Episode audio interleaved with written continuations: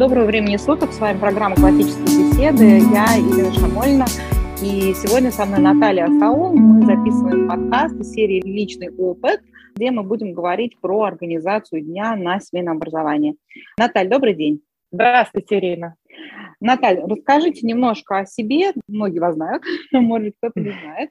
У вас детей много-много, есть старшие, да, совсем дети. Расскажите, какие у вас категории детей, да, присутствуют, какое количество детей проживает с вами сейчас, какой у вас был опыт, через что вы пришли к нынешней организации вообще вот своей жизни? Угу. У меня 9 детей, и 8 из них живут с нами и дети возрастом от трех месяцев до 24 лет. К тому, как я живу сейчас, я, конечно, пришла эволюционно вот за эти 25 лет э, моей семейной жизни путем проб и ошибок, естественно, вместе со своим мужем во взаимодействии.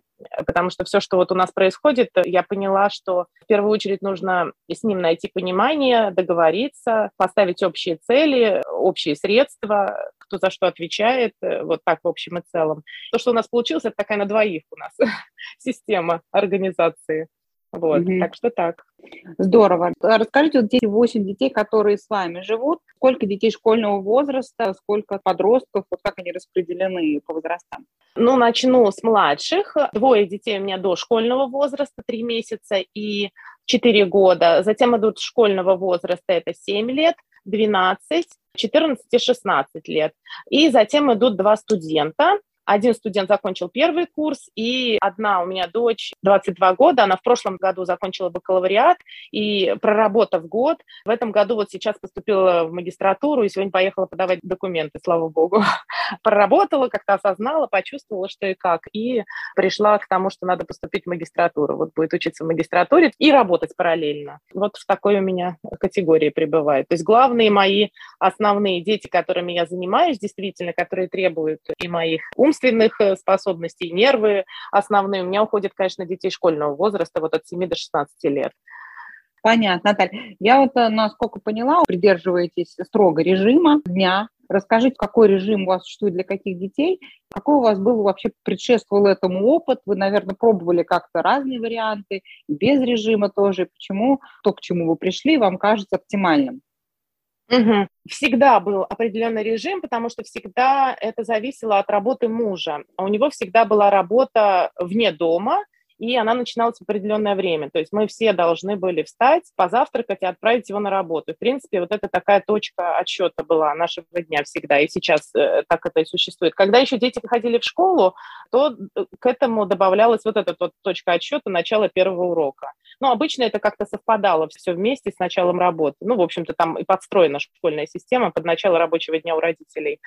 Вот это было основное дети, которые уходили в школу, они там пребывали практически до конца дня. Можно сказать, вот в их режиме я не участвовала. И потом, конечно, в каком-то сумасшедшем темпе вечером происходили там репетиторы, доделывание уроков, Часто приходил муж э, в 11 вечера и говорил, что почему все дети сидят под лампой, что они делают, у меня уже рабочий день закончился, а у них почему не закончился. Ну, то есть э, вот э, кроме утреннего режима, пока дети учились в школе, у меня ничего такого особо не было, потому что со мной оставались младшие дети, с которыми режим заключался все-таки в режиме сна, питания, прогулки. Обычное то, что вот с детьми, с младшими младенцами mm-hmm. происходит. Тут я тоже, кстати, придерживаюсь режима, но, наверное, тут больше интересует всех режим вот именно учебный, совмещение учебного mm-hmm. и бытового да, режима на семейном образовании. Конечно, mm-hmm. когда все дети у меня 4 года назад оказались дома, вот тут потихонечку по-настоящему началась работа и осмысление. Произошла перестройка. Да, полная. Но мне кажется, такая вот критическая перестройка и произошла за последний год, когда я еще стала инструктором, когда я стала заниматься, вот сама вести группы, сама готовиться к занятиям, то есть у меня появилась вот действительно какая-то личная работа, э, время на личную подготовку. Тут я поняла, что тут вообще никак без режима, конечно, не обойтись и без графика, и он у меня вообще абсолютно точно выстроился четкий. Что вот я советую сделать, если все-таки человек пришел к тому, что ему нужен режим, график и расписание? Конечно, нужно сначала понять, выстроить приоритеты, это сделать необходимо, потому что это похоже, как вот ты когда уборку делаешь дома, чем больше у тебя ненужных вещей, тем сложнее сделать уборку, потом жить с этими всеми вещами. Вот то же самое, если у тебя очень много разных дел, таких неосмысленных, ну, невозможно выстроить график, и невозможно все успеть, и невозможно вообще что-то сделать путевое, толковое. Поэтому, конечно, вот приоритеты, конечно, нужно выстроить, нужно понять, что тебе действительно нужно, сделать за этот день, сделать за эту неделю, сделать за месяц, за год, хотя бы за этот день. У меня так происходит, я сажусь перед чистым листом бумаги и начинаю писать просто свое расписание, что мне нужно сделать в понедельник, что во вторник, в среду. И оставляю всегда субботу, воскресенье, выходные дни для семьи, когда у меня нет никакого графика и расписания, помимо только похода в храм в воскресенье на литургию. Затем, э, после того, как я написала этот э, график, я должна еще подумать, где мне взять ресурсы, как мне самой лично жить, чтобы этот график у меня было настроение, желание и силы соблюдать каждый день поддерживать. Ну и, конечно, его нужно корректировать в процессе. Если ты видишь, что что-то ты там перебрал или не добрал, прислушиваясь к потребностям своей семьи, конечно, и вообще mm-hmm. глядя на ситуацию mm-hmm. внимательно. Мне очень нравится совет, я тоже стараюсь его придерживаться. Помимо рутинных дел, которые мы делаем ну, каждый день, необходимо сделать, учебно-бытовых, добавлять туда не больше одной-двух задач, выходящих за рутину, потому что если мы просто на каждый день выкатываем список из 15 дел, то мы mm-hmm. не знаем, за что хвататься, и заканчивается метанием фрустрации и мотивации к концу дня, что я так ничего и не успел. Надо просто изначально смириться с тем, что невозможно успеть более mm-hmm. чем один-два дела, да, и из этого да, исходить, вот... ну, потому что у нас просто ограниченный ресурс, и хотелось бы, да. конечно, чтобы было в сутках 48 часов, но их 24 еще надо спать да. и есть. Да. Так вот пример могу привести. Вот, например, нужно приготовить обед. Иногда у меня бывает на это два часа. И, конечно, я приготовлю суп, котлеты, могу еще пирог испечь. А бывает, дети разболелись, все закапризничали, свет отключили. У меня всего полчаса на обед. Но обед-то должен быть. Ну, я сварю яйца, mm-hmm. например, или там пожарю яичницу, порежу огурцы или капусту детям, морковку. Но обед должен быть. Мне кажется, так касательно всех дел. Завтрака, учебы, mm-hmm. стирки. Это нужно сделать. Хорошо, если у тебя есть два часа, делаешь. Но если нет, то сделать нужно, но сколько у тебя есть времени, не расстраиваться. Сделал и хорошо. Я вообще сторонник таких маленьких, но постоянных дел. Я абсолютно согласна. Да. Я помню, я давно еще прочитала такой совет в язычных книжках по образованию, что нужно нужно делать по учебе, вот у вас есть несколько категорий предметов, угу. делайте хоть что-нибудь каждый день. Угу. Например, у нас сегодня мне хотелось бы, чтобы ребенок по русскому языку переписал текст, занятия вне учебного года, например, летние, да, занятия, где мы просто mm поддерживаем легкий обучающий формат. Вот у нас русский. Я бы хотела, чтобы он переписал текст, я бы хотела, чтобы он сделал какой-нибудь разбор предложения, да, я бы хотела, чтобы он сделал какое-нибудь упражнение грамматическое, например, ответить падежи, еще диктант написать. Но mm-hmm. я понимаю, что вот сегодня у нас есть на русский 15 минут. Да, там мы надо куда-то ехать, кто-то приехать, какие-то гости. Значит, у меня есть 15 минут, а не 45 минут, которые мы можем mm-hmm. заниматься. Мне главное не выкинуть просто в помойку это, сказать, ой, ну, короче, в общем, сегодня ничего не получится, uh-huh. раз у меня нет 40, 45 минут. Сделать то, что мы можем сделать за 15. Ну, вот за 15 uh-huh. минут мы можем написать три предложения диктанта условно говоря, да, uh-huh. или он может шесть предложений переписать, да, потому что uh-huh. переписывать ему легче. Ну, значит, мы за 15 минут сделаем, ну, хоть что-то, но мы сделаем. И если uh-huh. мы будем каждый день маленькими какими-то шажками э, что-то хотя бы делать, то результат будет гораздо лучше, чем если мы будем все время исходить из того, что когда у нас нет 45 минут, мы вообще не занимаемся. Uh-huh. Да, и могут случиться там типа один или два раза в неделю. Да, но я заметил для того, чтобы все-таки и даже 15 минут эти позаниматься, вот у меня должно быть это написано на бумаге, mm-hmm. что вот у меня mm-hmm. там 5 раз в неделю русский язык, или 5 раз в неделю, 4 раза в неделю математика, вот с этим ребенком час. И я знаю, mm-hmm. что у меня вот, допустим, это математика с двух до трех, в принципе, можно выстроить такую жизнь, что он будет садиться и заниматься этим математикой с двух до трех. И через месяц он уже привыкнет, через два, и он и не поймет, а что еще можно делать с двух до трех, кроме как заниматься математикой. Вот я к этому пришла. Со мной, mm-hmm. без меня, вот так. И у меня, в принципе, все, что касается учебы, примерно так и выглядит. У меня есть там два часа, когда мы занимаемся основой с младшими детьми, основами. Бывает, что у меня там только полтора часа, но в основном два часа эти у меня есть. И уже внутри мы делаем то, что успеем. Опять же, я знаю, что мы должны обязательно повторить студии, обязательно повторить студии предыдущих недель, обязательно позаниматься докладом. А дальше время осталось, настроение, поведение позволяет детей. Мы позанимаемся наукой, искусством. Знаю, что mm-hmm. после этого мы идем на прогулку, допустим. Обязательно два часа мы погуляем, потому что если мы не погуляем, то дети заболеют, дети не будут готовы учиться после обеда, потому что они будут, э, ну, невыбеганные, что ли, неусидчивые.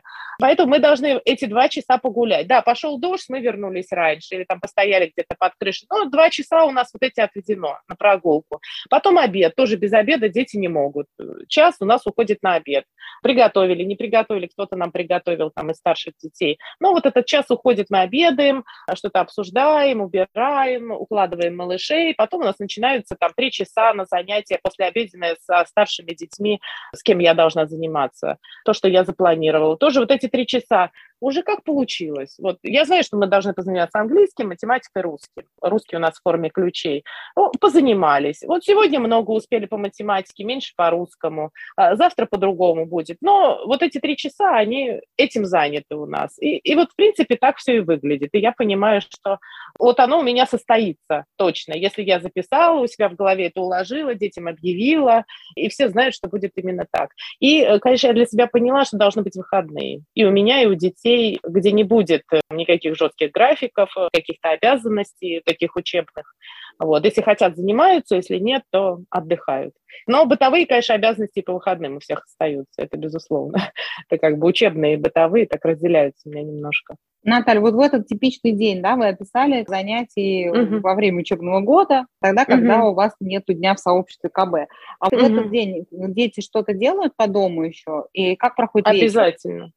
Обязательно. У нас, в принципе, есть график, который мы заранее обсудили. Обычно мы перед началом учебного года обсуждаем, включая всех старших детей, студентов, работающих, кто с нами проживает. Мы смотрим, кто когда что сможет сделать. Вот, например, у меня дочка приходит после работы убирает кухню, готовит ее к ночи, что называется, чтобы там было чисто. За всеми все убирает. Вот это ее дело, потому что она больше ничего не может ничем нам помочь. Кто-то после завтрака убирает, кто остается дома, кто-то готовит обед, кто-то бывает у меня с детьми гуляет из старших детей. То есть это все у нас прописано, записано, утверждено, и если у кого-то что-то срывается, старшие дети обычно даже между собой договариваются, подменяют друг друга. Заказ продуктов тоже где-то процентов на 70, это, ну, вообще всего, что вот мы покупаем, это делают дети, и там 30 процентов, наверное, мне остается это же тоже большая часть. Э, где купить, что купить, как сэкономить. Некоторые у меня там поднаторели, уже знают, где какие скидки, какие-то купоны скидочные, я даже в этом не разбираюсь, они вот это все покупают. Вот это быт, конечно, у нас очень четкий, жесткий, и вот за эти четыре года мы пришли потому что у каждого своя зона ответственности. Все дети убирают раз в неделю свои комнаты, свои территории, где они живут. Вот. Чем младше дети, тем э, пристальнее я за этим слежу, чтобы у них был порядок в шкафах с вещами, на полках с учебой. Ну, потому что от этого зависит очень сильно ежедневная жизнь, вот от этой собранности и аккуратности их вещей принципе, потому что mm-hmm. как они будут искать каждый день свои вещи, во что они оденутся, где ручка лежит, где карандаш, где учебник. То есть это все должно раз в неделю встать на место для того, чтобы потом неделю служить нам. И, конечно, в течение дня, вот этого обычного дня, у меня есть мои два часа, которые вот сформировались вот за этот год, когда я вела занятия, на мою личную подготовку. Это обычно вечером. Я тоже так разделяю, у меня есть дела, которые я могу делать с детьми, это обычно бытовые дела детская учеба. И дела, которые я не могу делать с детьми, это вот мое чтение и моя подготовка к занятиям. Это, конечно, должно быть без детей, потому что нужно сосредоточиться, не отвлекаться и максимально сконцентрироваться. И вот это два часа у меня вечером, где-то я не позже 8-9 часов укладываю младших детей, или кто-то мне помогает уложить, и вот у меня два часа на подготовку такую сосредоточенную. Это тоже обязательно у меня записано в моем плане и расписании. И тоже все знают в семье, что мама ушла э, на это время, и стараются меня не дергать, только если вот что-то там случилось действительно экстраординарное. И вот это работает. У меня так получалось пять раз в неделю, я по два часа посвящала подготовке к занятиям. Удалось это, это где-то это, это вечернее время, да? Да, это вечернее, это вечернее мое личное mm-hmm. время, когда уже быт закончен, дела все сделаны, и я устала физически, с удовольствием сажусь и работаю головой, лично сама с собой. Да. Это вот в районе еще... там, 9 до 11, вот как-то в этом, да? С 9 до 11, с 8 до 10 бывает. Угу. Я люблю больше с 8 до 10, 8 прям уже уложить малышей и пойти. Потому что с 10 до 11 уже, конечно, такое время не очень голова соображает, нужно напрягаться. А с 8 до 10 у меня вот очень плодотворно все идет. Хорошо. А, Наталья, а расскажите про летний день. Вот сейчас лето, да? Как у вас сейчас организован день?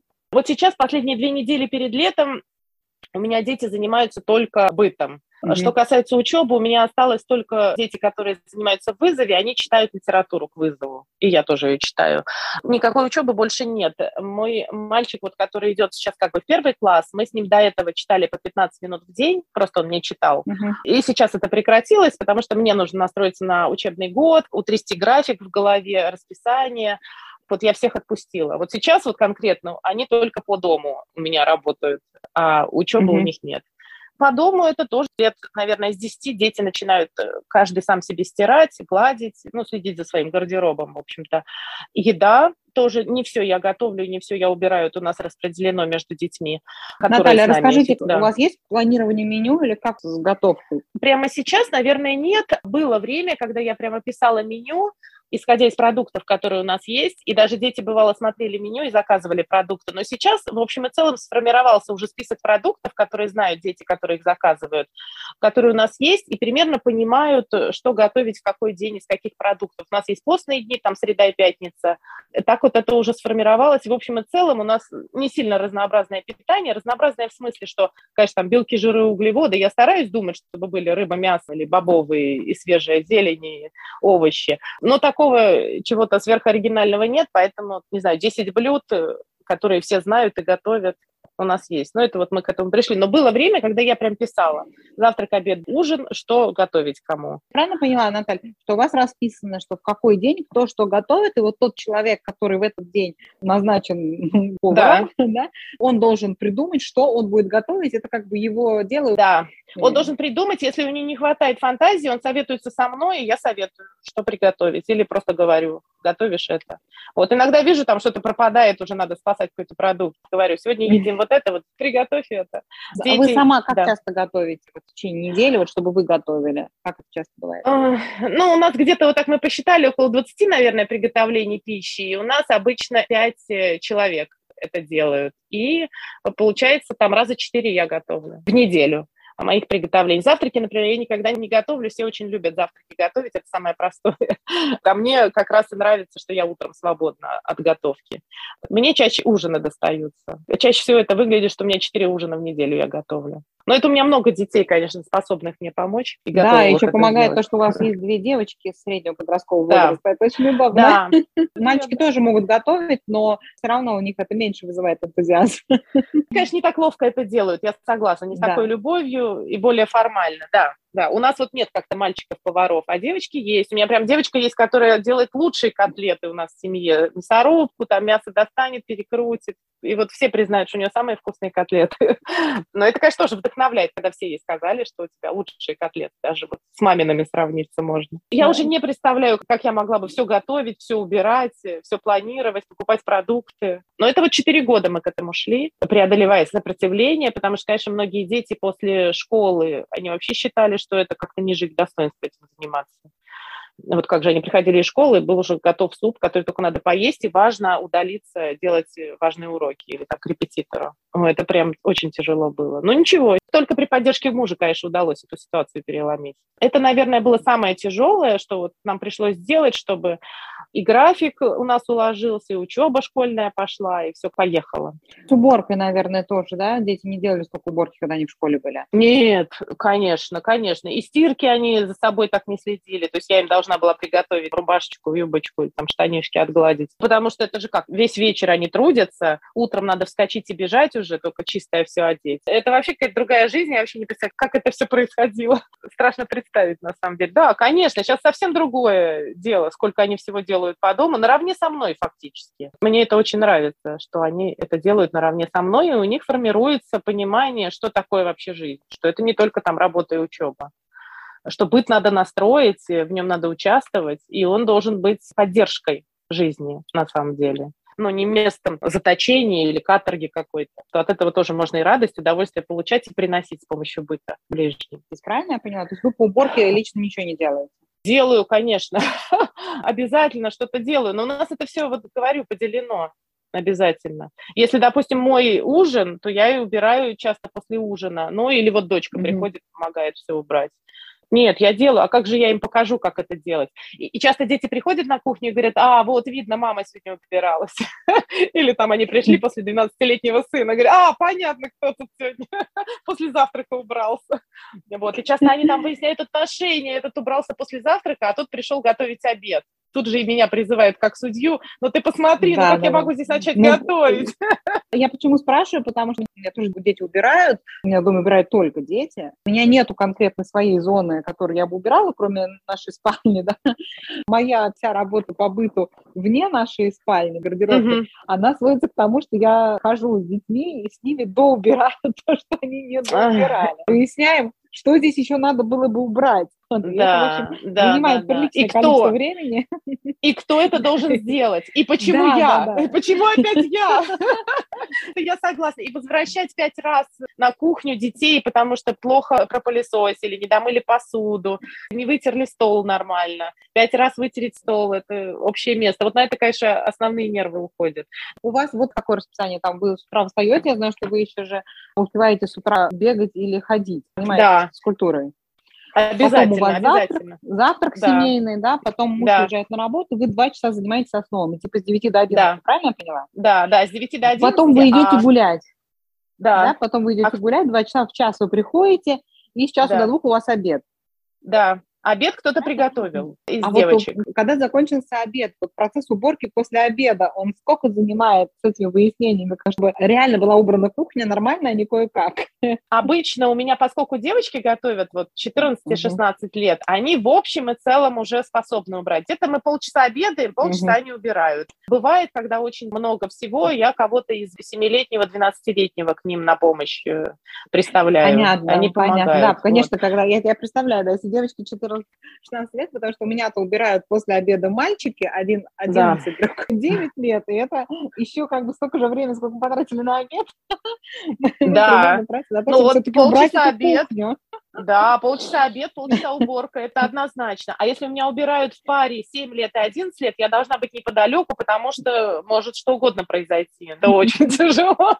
Ну и я их раз пять должна туда вернуть обратно, показать, да, где да, не да, домыто. Да. Это отдельный да, вид спорта, это отдельная работа, это я согласна. Мне кажется, учебой с ними легче заниматься, чем уборкой кухни. Но ну, если вот... они поняли, что такое добросовестная уборка кухни, им гораздо проще понять, что такое добросовестное решение уравнения потом. Или написать написание эм. сочинения. Мне кажется, это как-то в паре все идет у ребенка. Да, это однозначно просто тоже сторонница такого подхода, что сама по себе уборка, в общем, это несложно. Просто это угу. лень. Угу. Поэтому тренировать навык преодоления своей лени гораздо проще на вот таком легком материале, как протереть столешницу, не просто размазав грязь, а действительно, чтобы она выглядела нормально. И, и тряпка а, была чистая, вот, да. Тряпка. Я вот не требую, поэтому столько, сколько я требую перфекционизма от протирки столешницы, я не требую при решении уравнений, потому что решение уравнений – это на порядок более сложная задача. Да? Если там ребенок что-то не совсем правильно записал или не туда написал, не то написал, я не буду в пять раз его заставлять переписывать. Ну, второй раз могу да, попросить его. Но если он не может протереть столешницу, будем ее протирать до победного конца. Согласна. Ирина, согласна. Когда люди говорят, что математика это не мое, я еще могу как-то да, в это поверить. Но когда говорят, уборка это не мое, или там стирка это не мое, правда, вот как-то, ну, на меня это не действует, в общем, честно скажу. А я говорю, а в смысле, это мое, что ли, получается все? А твое только кушать? Вот, ну, я еще вот пришла, поскольку у меня нету девочек, которые можно особо на это не обращать внимания, даже мальчик, которому 15 лет, он, uh-huh. хотя умеет убрать нормально, но если как не заниматься регулярной проверкой, то это начнется халтура очень быстро. О, и я пришла к такому выводу, что мне нужен да. э, в один день один дежурный на кухне персонаж. Потому что это среди трех мальчиков это снижает уровень накала страстей, потому что если один будет убираться после завтрака, другой приходит после обеда убираться, он считает, что вот это, значит, столешнице пятно было после завтрака, он там, значит, возмущаться 15 минут, хотя можно было пятно вытереть за 15 секунд да, призывая, да. значит, вытереть это пятно того, кто его оставил.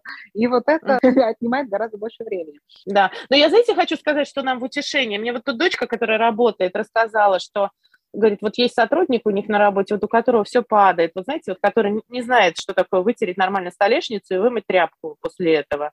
И она говорит, его вот бесконечно все тыкают, его дергают, над ним как-то вот, ну да, вот он немножко по-другому к нему относится. Она говорит, я бы уже этого не выдержала, наверное. Ну как можно? Ну возьми и сделай с первого раза уже, ну в таком-то возрасте, да. То есть мы вот, мне кажется, делая это с детьми настойчиво, мы им облегчаем последующую жизнь. Да сейчас они какие-то к нам эмоции испытывают, и мы тоже. Но мы все-таки вот хороший фундамент закладываем, когда их приучаем к добросовестному Мне очень понравилось. Вот я помню, вы как сказали, вам батюшка сказал, что нам нужно вырастить детей приятных в быту. Мне кажется, что это одна из таких задач, задач, которые реалистично, цели, которые мы реалистично можем достигнуть.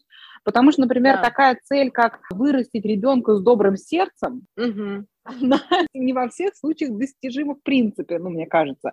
Потому да. что есть природные склонности, да, есть, как говорят, заводские настройки у человека, и вот мы сами, как люди с поврежденной, да, природой, с природным грехом, мы умеем испортить. Вот если, там, например, человек родился с добрым сердцем, мы можем сделать uh так, что сердце ожесточится но сделать uh-huh. из недоброго сердца доброе сердце, мне кажется, это, наверное, задача под силу очень мало кому, да, то есть и тут самому, uh-huh. там, не знаю, святым человеком и так далее, но, чтобы как бы переродился человек. Напрямую от нас здесь мало зависит.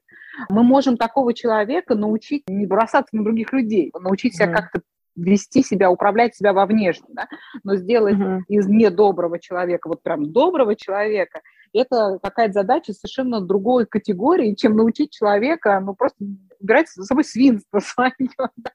Вот эти носки, да, вот которые притчи во языцах все обсуждают, да, муж э, скидывает носки.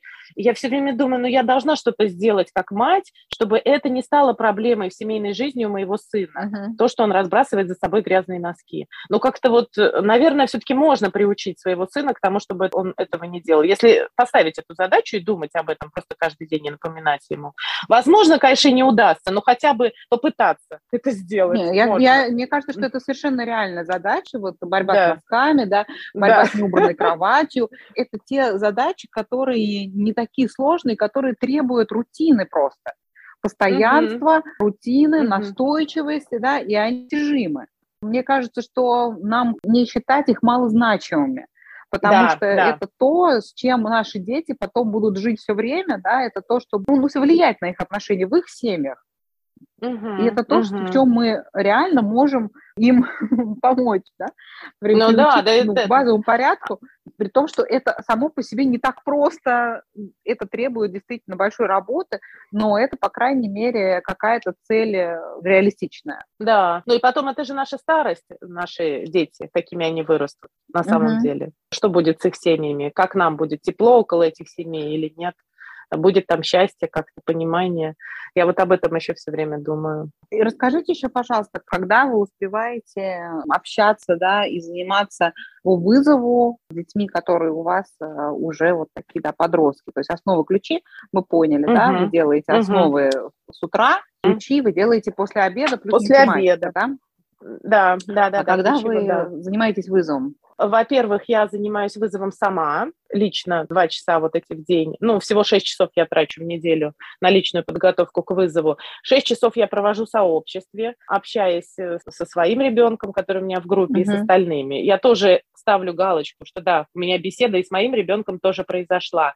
И у меня бывают, случаются беседы, мне кажется, каждый день, какое-то короткое время я что-нибудь стараюсь обсудить по вызову вот со своей дочкой, которая у меня в группе. Вы это тоже а, как-то что... планируете или как это э, происходит? Я держу в голове, что об этом нужно поговорить, о чем-нибудь. Я как-то стараюсь тонко почувствовать, к чему вот она сейчас склонна латынь обсудить, или книжку, которую она прочитала, или по науке ее доклад, который она готовила, или по дебатам что-то. Обычно я вот это ощущаю, чувствую или вижу, что она этим занимается. Подхожу и просто вот завожу беседу на эту тему и вижу, как ей вообще это все, на какой глубине проработки она находится, в какой степени вообще погруженности, интересно ей это или нет. Не всегда, кстати, удается эта беседа, но в общем и целом каждый день мне удается 10, наверное, может, 15 минут поговорить на тему вызова. Больше у меня не получается, да и, в принципе, я не вижу в этом большой необходимости. Ну и, конечно, я так в общем и целом смотрю, чтобы ребенок не выпадал из подготовки, чтобы каждый день он что-то поделал по вызову обязательно. 4 дня в неделю. У нас так организовано пространство, что когда мы занимаемся основам, старшие дети тоже занимаются своей учебой. И я это вижу, могу пройти проверить, убедиться, что они действительно учебой занимаются. У них есть компьютеры, Они по своим которые... комнатам сидят, да? То есть вы, да, вы сидите да. с детьми возраста основ да, за общим отдельно. столом, а старшие Да. дети по своим комнатам. Но у меня есть туда доступ постоянный, и я вижу, что происходит на экране. Там у нас даже такая прозрачная дверь, и я, проходя мимо, просто вижу даже, что на экране компьютера происходит. И это даже не мне нужно, а скорее им знать, что я всегда это вижу. Или всякий проходящий вот у нас домочадец, это тоже, в общем-то, стимулирует их к учебе. Конечно, безусловно. У меня даже вот сын мой, который сейчас первый курс закончил, и он сейчас летом, поскольку работает, мы живем на даче, он живет в городе, и он говорит, слушай, так тяжело по утрам собраться, начать работать, вот когда вас нет. И вот нет этой общей атмосферы, что да, вот мы позавтракали, все разошлись по делам. Он прям вот говорит, я прям чувствую, что настройки вот такой не хватает какой-то. И вот позавтракали, мы сели заниматься основами, и у всех, кто старше остался дома, у них нету мысли, а чем еще можно заняться, кроме учебы. Вот, все садятся Мгм. за учебу, действительно. Так что вот с этим нет проблем. Но тоже это мы к концу четвертого года к этому пришли благополучно. А с девочками, да, которые вызове старшие, Мгм. с ними обсуждаете, вот что они сегодня делают по вызову, что завтра, или они сами планируют, вы в это не очень вникаете, просто по каким-то Э, предметам нет. беседуете в течение недели? Нет, вникаю. Что касается организации, это я обсуждаю. Но поскольку не суть да, вопроса, чем они занимаются, я имею в виду вот беседы именно по 10-15 минут, именно по сути какого-то Да, направления. да, нет, я имею в виду, что А- вот, вот они сидят, занимаются, пока вы занимаетесь основами, они что-то делают Да. по вызову. Вы знаете, что они там делают? Да. Конечно, я сами? всегда спрашиваю Мгм. до и после, что ты планируешь, чем ты сейчас будешь Мгм. заниматься. Во время обеда я спрашиваю, ну как, чем тебе удалось позаниматься, а что ты планируешь делать после обеда. Они же не только вызовом у меня занимаются, у меня как раз вот с детьми, которые сейчас вызове старшие девочки, они учились в школе, им очень сложно оторваться от э, этой школьной, конечно, идеологии и погрузиться только в вызов. Это так и не удалось. Они, конечно, пытаются как-то школьную программу тоже тянуть, ну, хотя бы для аттестации, и вообще, конечно, она у них занимает гораздо большее место, чем у меня. И вот сейчас у детей, которые у меня новые подрастают, которые не знают школы, я надеюсь, с ними будет легче. Вот, но я, конечно, всегда в курсе, чем они занимаются, какими предметами. Если у них есть репетитор, конечно, это мною выбранный репетитор. Если они на онлайн каких-то курсах занимаются, я в курсе, что это за курсы. Даже периодически подхожу, слушаю, смотрю, что там происходит. В этом плане в курсе. Но это, конечно, не сидение возле них. Это такое скольжение по поверхности, я бы сказала, организационное такое, вот, Мгм. без углубления. В принципе, знаете, когда вот ты живешь со своими детьми, тем более я веду эти занятия, я к ним готовлюсь, мне легче понять, что ребенок говорит, что на самом деле у него происходит. Мгм. Ну, мне так кажется, что я понимаю. Нет, Вот, это однозначно, что когда вы филонит, сами не в теме материала, Да. да, это настолько проще, чем Да. родителю, который сам только обложки видел. Да. Дико это, может быть, будет звучать. Я всем советую, прямо желаю стать инструкторами. Это прекрасно. Мгм. Даже просто для тебя, как э, человека, для твоего развития личного. А уж там не обсуждается общение с детьми, связи, которые устанавливаются. Однозначно, я тоже жизнь. это Да. очень советую, это крайне полезно, потому что человек так устроен, что ему гораздо легче включиться во что-то, если он чувствует ответственность перед другими людьми. да? Вы как инструктор знаете, что вам нужно будет вот на следующей неделе прийти, и на вас будет сидеть смотреть 10 человек, и вы им что-то должны сказать. Да, Поэтому да. перспектива этой ситуации, она вас стимулирует как-то реально вкладывать усилия, чтобы вы не чувствовали себя некомфортно. А когда нам ничего такого не маячит, мы начинаем вот это вот откладывать, откладывать, у нас какие-то появляются Да. приоритетные задачи, и так это в итоге откладывается на вообще неизвестно сколько. Здесь тоже можно упомянуть э, эту ситуацию. Но много раз уже с этим сталкивалась, когда семьи решают заниматься там, основами дома, да, и Мгм, только ходить да. за ключи, и потом оказывается, что там к марту они продвинулись до восьмой недели. Но просто человеку сложнее себя одному ради только своих детей настолько организовать, да, провести эту подготовку, поэтому сообщества, они очень хорошо работают, да, потому что Мгм. Человек, конечно, существо социальное, ему нужно общение с другими людьми, и сообщества работают хорошо по той же причине, по которой люди участвуют в всяких марафонах, да, там в разных соцсетях, потому что человеку легче собраться, когда у него есть э, рядом единомышленники, да, и люди, которые идут этим же путем, есть график какой-то, и просто гораздо себя легче организовать на какую-то регулярную деятельность, чем когда над нами не давлеет, да, в хорошем смысле. Поэтому действительно вот инструкторство в каждой программе, оно очень-очень помогает э, нам включиться в образовательный процесс, это совершенно однозначно. А оно еще помогает реально оценить э, свои воспитательные успехи со своими uh-huh. детьми, потому что ребенок в сообществе, конечно, ведет себя иначе, чем дома. А с подростками это вообще критически важно. Ну, разбиваются все иллюзии, что подросток тебе говорит, там, улыбаясь, что все хорошо, что все действительно хорошо. Я думаю, ни для кого не секрет, что у них э, есть другая жизнь от нас. Когда ты ведешь занятия, ты начинаешь догадываться об этом и корректировать свою жизнь, поведение со своими подростками. И у тебя есть шансы пережить э, без больших потерь вот этот э, непростой подростковый возраст вот возможность ходить на занятия вызова для родителей, uh-huh. да, и мы всегда uh-huh. приглашаем родителей ходить, uh-huh. это очень ценная воспитательная педагогическая ситуация, которую жалко не использовать, потому что uh-huh. реально на этих занятиях родитель может увидеть и оценить и поведенческие навыки подростка, понять, что, uh-huh. что нужно скорректировать его поведение, потому что мы не видим своих детей в их среде подростков, как они себя ведут. Uh-huh. Даже если там, uh-huh. они домой там приходят, это не то, да, чем когда они uh-huh. находятся в группе. И uh-huh. оценить тоже, насколько развиты базовые вообще учебные навыки. Мы занимаемся ребенком дома, это все-таки отличается да, от семинарского формата. И для многих родителей, ну вообще для, для всех, для нас, мы можем в общем, там много интересного чего о своих детях узнать, что в рамках домашних занятий увидеть сложно действительно сложно. Конечно, ведь многие родители, они спрашивают, ну ты позанимался, позанимался, а если они придут на занятия, они увидят действительно, занимался он или нет, или он просто сказал, что я позанимался. Хотя бы ради этого стоит ходить. Тут уже не спрячешь. Да, тоже многим родителям присутствие на занятиях, да, можно же присутствовать и онлайн, да, у кого дети uh-huh. онлайн занимаются, тоже можно uh-huh. присутствовать, включаться, да, и э, смотреть uh-huh. за занятием. Очень поможет оценить вообще, насколько ребенок способен работать, и заниматься интеллектуальной совместной работой. Да? Uh-huh. Он uh-huh. молчит, да, он как-то включается, uh-huh. может быть, он вообще занимается какими-то посторонними делами да, в это время. Uh-huh. Лучше понять вообще ценность и смысл тех навыков, мнений, инструментов, которые мы, мы стараемся освоить в вызове.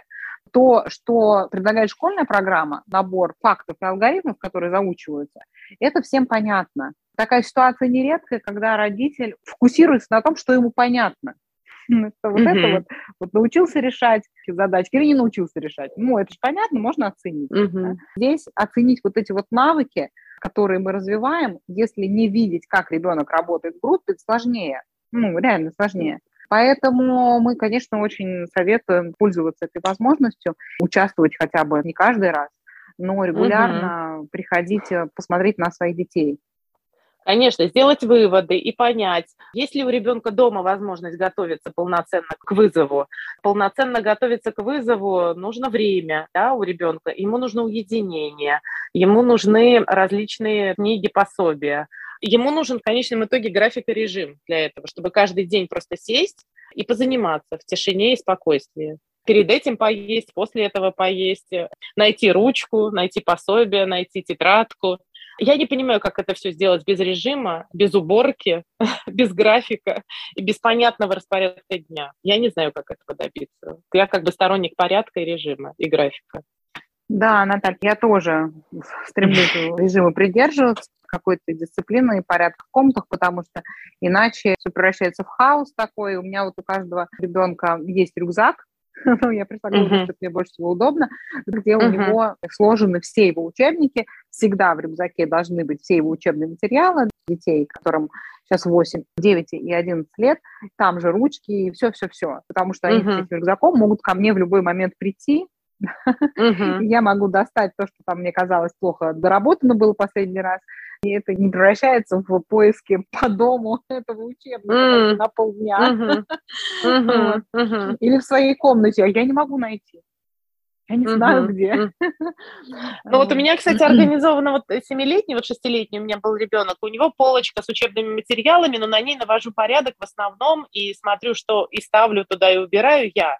Я там хозяйка, uh-huh. он еще не может. А вот уже, допустим, 11-летний, у него была своя полка, где у него стояли свои пособия, материалы, и я следила строго за тем, чтобы там не появлялись какие-то книги, какой-то мусор, хлам, игрушки. Вот за этим, чтобы там стояло только то, что ему нужно для учебы. Ну, наверное, это вот как рюкзак, да, но только вот у нас это была полка. Вот этот момент следить. А уже дети постарше, они, конечно, уже сами начинают за этим следить, смотреть и понимают, что если нет порядка на полке, то трудно и в голове порядок, чтобы появился. Вот это я вижу, да, что дети ну, начинают Да, да, это, это такой аналог, да. но вот я, я пришла к выводу, что все в рюкзаке, да. потому что дети приходят за общий стол, да, все это приносят, я могу в любой mm-hmm. вынуть учебник, который, как мне кажется, что надо бы еще, mm-hmm. там пособие, mm-hmm. да, тетрадь, вот, и он это все это уносит, и у него всегда это в одном месте. Поскольку у них не так много вообще пособий, да, мы стараемся, чтобы не было слишком много, потому что это все начинается тоже превращается в какой-то хаос, и вот этот принцип классического образования, чем меньше, да лучше, да, он вообще... Да. Да, он, да. Он, мне кажется, применим ко всему. Да и к формированию своего расписания каждого дня. Вот я бы тоже первым делом написала сверху лучше, меньше, да лучше. Лучше меньше дел, но лучше их сделать. Да, Наталья, спасибо большое. Угу. Давайте напоследок какой-нибудь совет родителям, которые только переходят на семейное образование, может быть, забирают детей из школы на опыте ваших ошибок, как сделать себе наименее травматичным и хаотичным вот переход к расписанию от школьного на семейное? Я бы подумала в первую очередь о себе, любимой, если честно, как сделать свой личный график и распорядок дня таким, чтобы были ресурсы прожить этот день с детьми. Для меня, например, это вот утренний ранний подъем, пробежка, зарядка, душ, молитва. Получаю оттуда заряд такой в одиночестве или с мужем. И в течение дня я нахожу моменты, где я могу выдохнуть, отдохнуть. Вот я бы, наверное, посоветовала родителю в первую очередь об этом подумать, где черпать свои собственные ресурсы, потому что без этого ну, долго не протянешь. Мой личный опыт вот к этому меня привел. Ты выходные. Обязательно должны быть выходные. Я прям стою на этом твердо, суббота-воскресенье. Я отдыхаю от учебы, от организации, от графиков, от всего этого. Сама лично. Так что у меня такой странный совет, наверное. Подумать заранее о том, когда, когда будем отдыхать. Нет, это очень правильно, потому что нужны силы для того, чтобы вот держать это все в узде да. Да, в течение да. недели, преодолевая постоянно сопротивление кучи детей, которые да, хотят да, да, пойти да. заняться совершенно не тем и не тогда, когда надо, не хотят ничего убирать. И, и спрашивают 25 общем... раз, почему я, почему я, и нужно да. объяснить, почему ты. ну и не убить его при этом. Поэтому вот на это, конечно, нужно, чтобы человеческий облик не терять, потому что когда теряешь человеческий облик, теряешь связь с детьми. А зачем тогда нам это СО, если дети не хотят с нами время проводить и учиться с нами? Тогда ничего, наверное, не получится. Да, вот еще тоже в копилку этой мысли про то, что нужно себе обеспечить в первую очередь здоровье психическое и физическое. Мне да. вот помогала очень прогулка на свежем воздухе, час в день, помогала это всегда в середине дня делать, потому что занимались, пообедали, после этого у меня уже нервы да. Уже расшатаны. Взбодрились. Взбодрились, да. Час похожу одна, с книгой в ушах, да, с аудиокнигой, я за час возвращаюсь в человеческий облик. Я очень люблю книги, очень люблю художественную литературу. Меня вот эта сила искусства читания со свежим воздухом и физической нагрузкой мне помогает вторую часть дня дожить не в образе Мегеры и Медузы Гаргоны. Да. У меня есть такие песни, которые я чувствую, что все, я включаю какую-то песню в наушнике, вот которая меня прям вдохновляет. Слушаю ее, бывает, раз пять, и вот уже другой человек. Вот сила искусства, я согласна. Мы должны пользоваться этим, брать ее себе просто в услугу.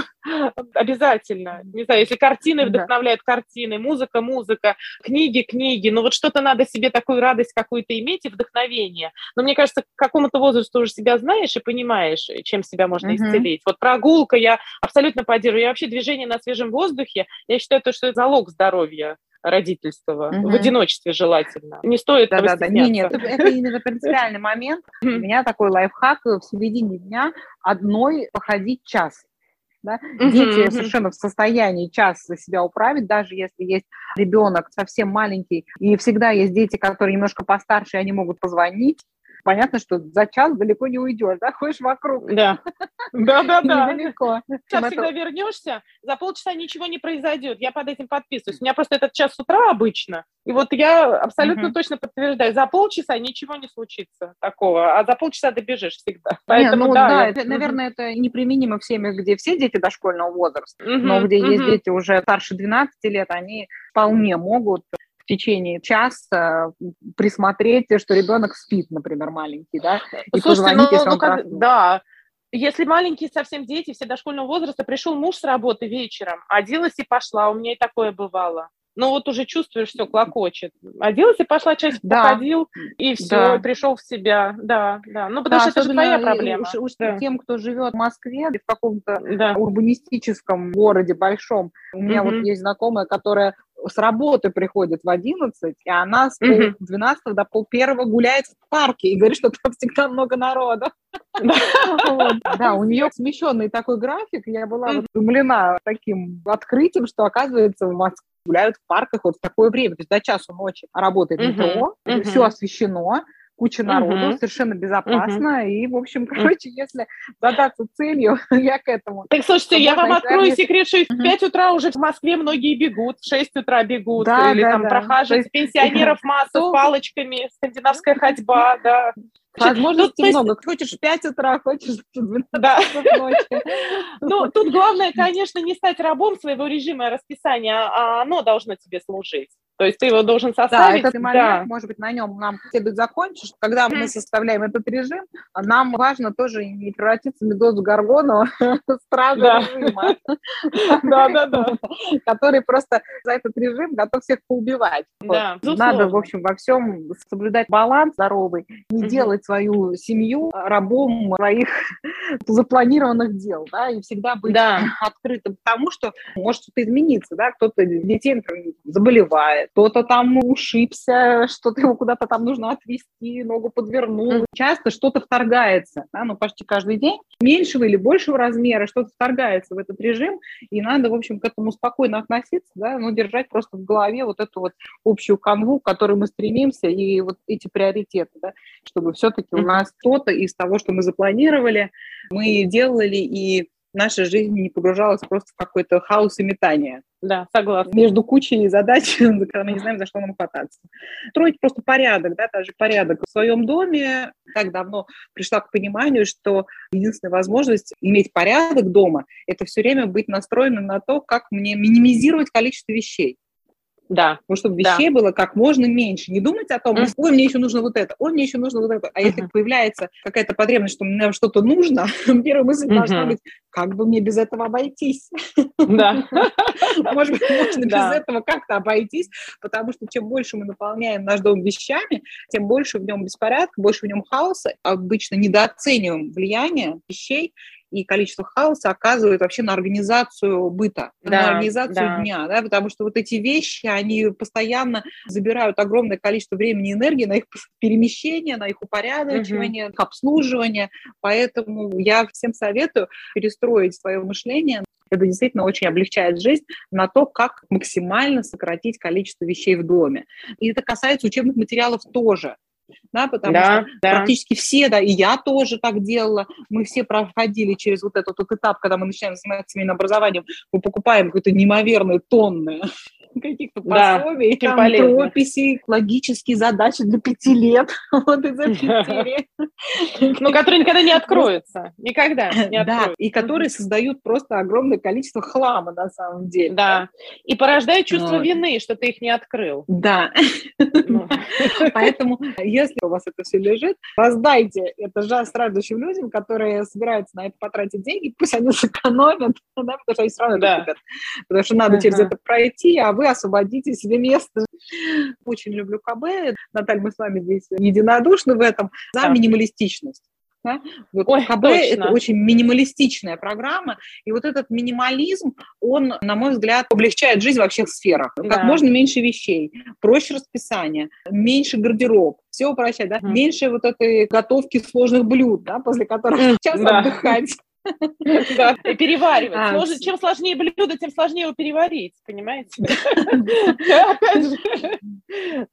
Вот все, все, все упрощать, оставлять, делать акцент на приоритеты, да, то есть то, что действительно очень важно. Поддержание, собственно, здоровья, потому что, да, наденьте маску сперва на себя, потом на ребенка, да, если мама да. совершенно истощена физически и психологически, ну что там будет? Дальше будет подкаст «Отчаяние на СО», который у нас есть, можно переключиться в перспективу отчаяния психологическое и физическое здоровье матери. Психологическому здоровью всегда я рекомендую прибегать к помощи мужа.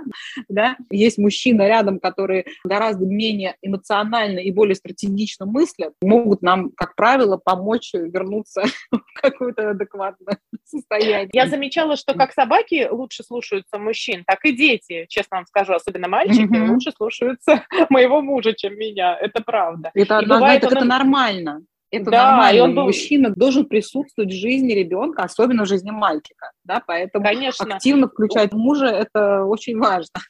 У нас перед тем, как уйти на работу, муж обязательно мальчикам какое-нибудь слово говорит задушевное, настраивающее на рабочий день. Обязательно им говорит, mm-hmm. что любите и слушайтесь маму. И постарайтесь сделать так, чтобы когда я пришел, она мне улыбнулась. А уж когда он уезжает в командировку, он их вообще кружком сажает и им объясняет, как родину любить. Вот. И даже можете пригрозить чем-нибудь. Нет, вот это нельзя сбрасывать со счетов. Мужа надо на полную катушку использовать, тем более он и должен, и правда. И без этого просто невозможно. Согласна. Да, это крайне важно для порядка в семье, да, для стабильности, да. для послушания, особенно если много мальчиков. Я вот уезжала, я помню, на несколько дней. Приезжаю, дома все убрано, все уроки сделаны. У меня такого качества результата, что-то я не помню, получалось самой. Вот. И тут я поняла, да. что надо активнее привлекать мужа, потому что он абсолютно в состоянии это все организовать. Вот они у него шуршали просто как заведенные. В общем, все упрощать, давать внимание приоритетам. Да, вот приоритеты я бы включила психологическое и физическое здоровье матери, обязательно включение мужа и вот эту зону развития для себя самой, как бы инструкторская работа, она дает очень комплексное участие, да, чтение художественного литературы вызове да, замечательно да. тоже вдохновляет, да, то, что в основах, если дети, это не стоит пренебрегать искусствами, все виды искусств, они очень помогают. Маме иметь свою зону очень важно. И, конечно, наверное, это первым следовало назвать, это молитва, на которой mm-hmm. все это стоит, которая все это поддерживает, потому что когда у нас нет мирного духа, то, в общем, все остальное, оно уже, да, возможно, зачем? превращается в какой-то просто кавардак. Ой, слушайте, я еще добавлю, что слушайте подкасты классических бесед, потому что там единомышленники, и не слушайте бабушек на лавочках, которые всего боятся и всего остерегаются. Да, да, вот мы для вас, для вас стараемся, семьи. потому что да. да, мы сами знаем, прошли этот этап, что, конечно, если бы я это все услышала тогда, когда я только переходила на семейное образование, мне было бы гораздо легче, и я избежала бы большого количества ошибок. То, что, о чем мы говорим, это выстрадано опытом. Но, с другой стороны, ошибок, может быть, не стоит бояться. Это тоже путь. Да, ошибки они будут неизбежны, но, конечно, стараемся их минимизировать, да, пользуясь опытом других людей, это очень хорошо. Нам хватит все равно ошибок. Да нет, знаете, я вот иногда просто включу подкаст, послушаю и думаю, ой, ну как хорошо, столько людей, вот такие, которые живут, как я, думают, как я, и я не какая-то городская сумасшедшая там или сельская. И как-то появляется сила и задор дальше двигаться. Так что да, сила да, Наталья, я надеюсь, мы вдохновили наших слушателей не бояться это, да, потому что совершенно реально. И классические беседы – это программа, которая разработана так, чтобы абсолютно любая мама могла по ней заниматься и заниматься успешно. Просто нужно следовать вот тем минимальным рекомендациям, которые есть, и все, все в своей жизни упрощать, сходить из своих ресурсов, да, ресурс, конечно, разный у всех, чтобы мы угу. делали столько, такой объем, который не перегружает нас чрезмерно, не на износ. В классических беседах э, за 20 с лишним лет люди это выстрадали, подумали, и нам предлагают, почему бы не взять и не воспользоваться. Я вот пользуюсь, и все это в пределах человеческих возможностей, подтверждаю. Я тоже, когда обнаружила эту программу, показалась близка и очень понятна. Я поняла, что зачем я буду изобретать велосипед. Изобретение велосипеда займет столько времени, что у меня дети уже вырастут. Это будет просто да. взять уже готовый велосипед, на нем кататься. Приглашаем разделить с нами путь. То спасибо большое, Наталья. Да, До новых встреч. Спасибо нашим слушателям. Да. До свидания. До свидания.